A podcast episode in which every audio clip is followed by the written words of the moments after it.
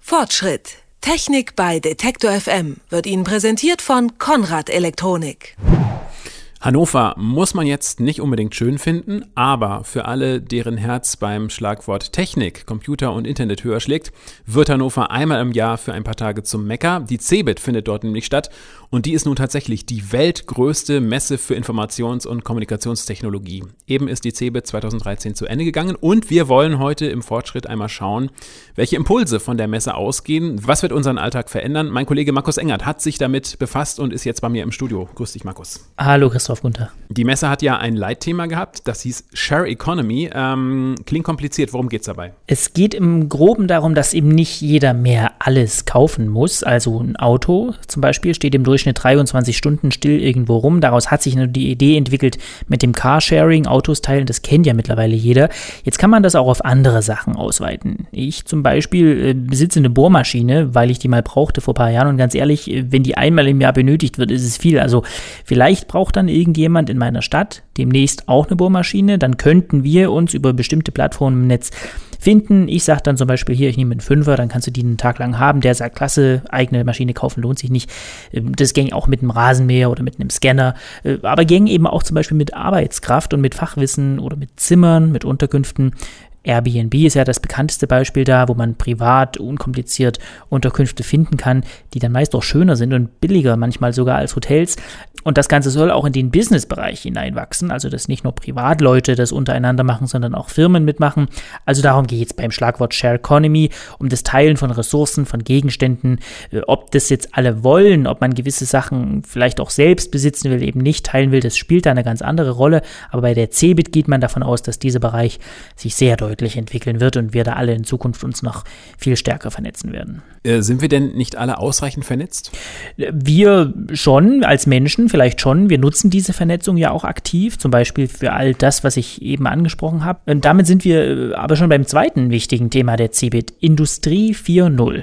Äh, oder anders, das Internet der Dinge. Industrie 4.0 meint dabei, dass es sich um die vierte industrielle Revolution handeln soll, nach der Mechanik, nach dem Fließband und nach der Informationstechnologie eben jetzt das sogenannte Internet der Dinge. Was sich dahinter verbirgt, das hat uns Dieter Kempf erklärt, der Chef der Bitkom, also des Branchenverbandes der Informationstechnologie. Das Internet ist in dem Fall dann vom Internet der Menschen, so wie wir es heute kennen, wird dann zum Internet der Dinge. Das heißt, es tauschen sich nicht mehr nur die Menschen auf dieser Internetplattform aus, sondern die Dinge nutzen diese Internetplattform, um mit Menschen, aber auch miteinander zu kommunizieren. Das kann man sich am besten vorstellen, äh, wiederum im Bereich Automobil. Wenn die Autos miteinander kommunizieren würden, zum Beispiel über den Straßenzustand des vorausfahrenden Autos, wenn der schon merkt, es ist glatt, wäre es ganz interessant, wenn er das dem hinter ihm fahrenden Auto mitteilen würde. Ja, und äh, genau so kann man das mit allen möglichen Bereichen eigentlich denken. Die Felge in der Autofabrik sagt dann eben Bescheid, wenn sie ans falsche Auto montiert wird. Oder mein Kühlschrank weiß Bescheid, wenn irgendwas alle wird und bestellt es dann schon mal von selbst nach. Also die Geräte geben Meldungen ab, ohne unser Zutun. Produziert das äh, nicht auch eine Unmenge Daten?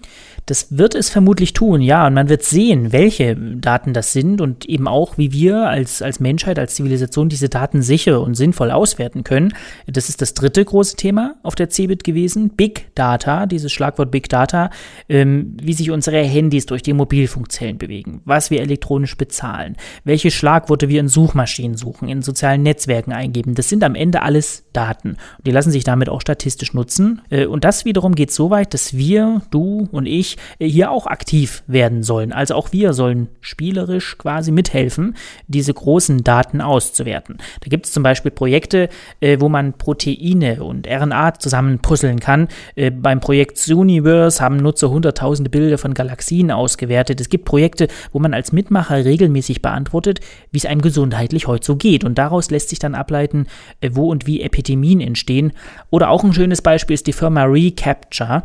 Äh, die gibt es ja schon ein paar Jahre. Die machen folgendes. Manchmal, wenn man im Netz sich irgendwo anmeldet, da muss man so ein äh, Stück Text eingeben, um zu beweisen, dass man kein Computer ist, sondern ein Mensch und dass man da jetzt keinen Unfug anstellen will.